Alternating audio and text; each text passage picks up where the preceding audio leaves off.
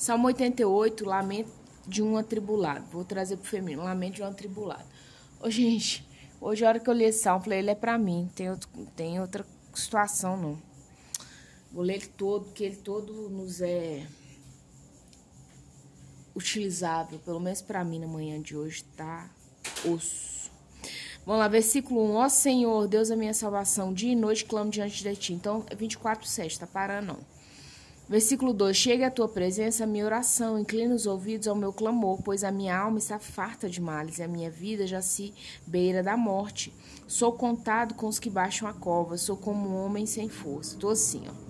Atirado entre os mortos. O pessoal olha para você e fala assim: você já morreu. Como os feridos de morte. Então, tem feridas ainda abertas. Pra você lutar tá difícil que jazem na sepultura, aqueles que já morreram não tem jeito, dos quais já não te lembras, são desamparados de tuas mãos. O salmista está falando aqui, ó, eu estou me sentindo desamparado, Senhor, das tuas mãos. Seis, puseste-me na mais profunda cova, de novo. Gente, cova é lugar de defunto. E tem horas que a gente se sente morto mesmo, sem saída. Nos lugares tenebrosos, nos abismos, sobre mim pesa tua ira.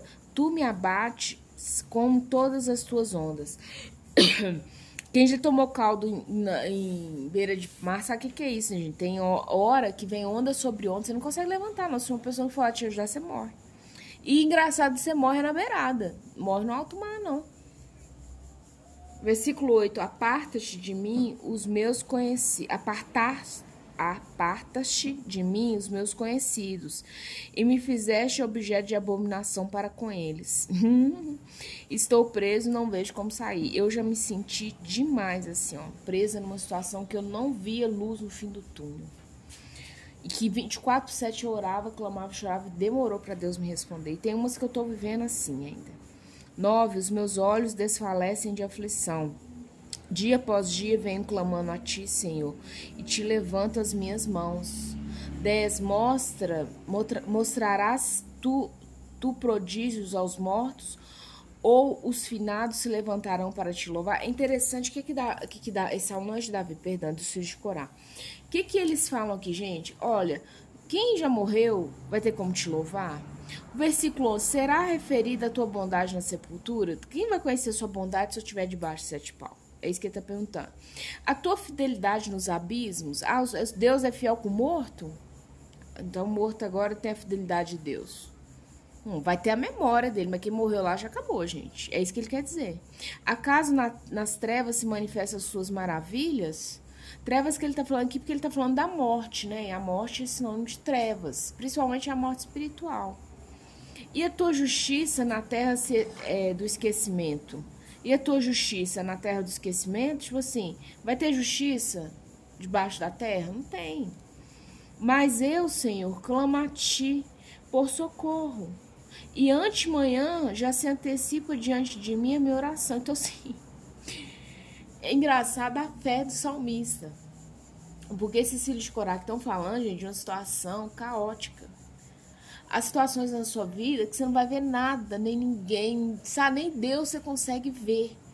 Mas sabe o que ele fala aqui, ó? Mas, quer dizer, mas eu, porém, Senhor, clamo a ti por socorro. Que os filhos de Corá estão falando que não tem outro lugar para ser clamado, tem outra pessoa para te ajudar. Há momentos da sua vida que o desespero é tão grande, o abandono, a solidão, sabe? O engano, a mentira, a trapaça, a inveja, é só problema, assim, te bombardeando de baixo a cima.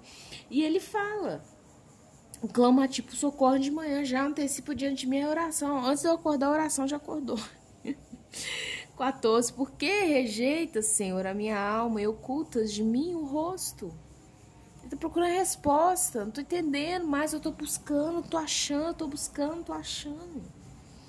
Ando aflito e prestes a expirar desde moço sob o peso dos teus terrores.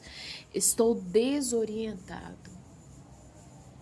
Eu tô vendo a situação na minha vida que eu tô desorientada. Eu tô, hoje, a hora que eu li esse Salmo Samaritano, ele foi para mim. 16. Porque sobre mim passaram as tuas iras, os teus terrores deram cabo de mim. Eles me rodeiam como água, eles que são os inimigos, gente. Os problemas, as situações. É por hora que você olha, você é como se estivesse no meio do mar. De contínuo, contínuo, para não. Há um tempo me circundam. Assim, é o que eu falei da circunferência. 18. Para, para longe de mim afastaste, amigo e companheiro. Os meus conhecidos são trevas. Então, o que ele quer dizer? Que além de tudo isso, os amigos sinceros e os companheiros estão longe. Quem ficou aqui redime é só os capetos satanás. é engraçado eu ouvir isso outro dia. Desculpa, meu samaritano, mas até pra dormir tá difícil. Eu vi isso outro dia, é verdade. É, quando José teve um sonho, que ele falou com os irmãos, eu sonhei que vocês tudo se curvavam diante de mim. Daquele tempo até ele virar o, o segundo homem mais poderoso do Egito, que eu acho que levou, salvo engano, 16 anos, 15 anos, não sei. Foi dos 10, 17 anos dele aos 30 alguma coisa. Ô, gente, a vida desse homem foi só o inferno. Foi só o inferno, foi só o inferno, foi só problema, foi só prisão. E por, com certeza, ele olhou isso aqui, ó. E José pode ter pensado dessa forma. Sabe assim, eu estou desorientado. Eu assisti aquele filme esses dias, Samaritano, chama Até o Último Homem. É, é um filme cristão. Quem fez foi Hollywood, mas é um filme cristão. E é interessante porque aquele homem, não vou dar spoiler do livro, do filme aqui, mas eu preciso te contar essa parte que dentro do que eu tô passando me assim, mexeu muito comigo, porque aquele homem tinha valores que ele não negociava. Ele não negociava. E veio a noiva dele, falou, oh, negocia esse é isso e tal. Ele falou assim, olha, se eu negociar, nem você vai me aguentar. Porque eu não vou ser quem eu fui chamado para ser. E ele é bombardeado, Samaritana, Assiste esse filme se você não assistiu. Assiste esse filme. Até o último homem. Esse homem é bombardeado em todos os ângulos da vida dele. De, por baixo, por cima, do lado esquerdo, de tudo, tudo. E chega um ponto que ele tá dentro da cadeia sozinho, ele tenta ler a Bíblia, ele dá uma crise de ansiedade, ele joga tudo pro alto, ele chora, ele grita, ele dá uns murros na parede. Eu imagino que José passou por isso, que ele falou assim, Deus, eu tô te servindo, eu tô o que esses filhos de Corá que estão cantando a lamentação do atribulado. Tô te servindo, tá tudo um caos, tá tudo um inferno, cada vez mais só tá diabo. Tô descendo a sepultura da morte aqui. Se eu não tá vendo, não é possível. É isso que ele fala. Que o Senhor te abençoe e te guarde.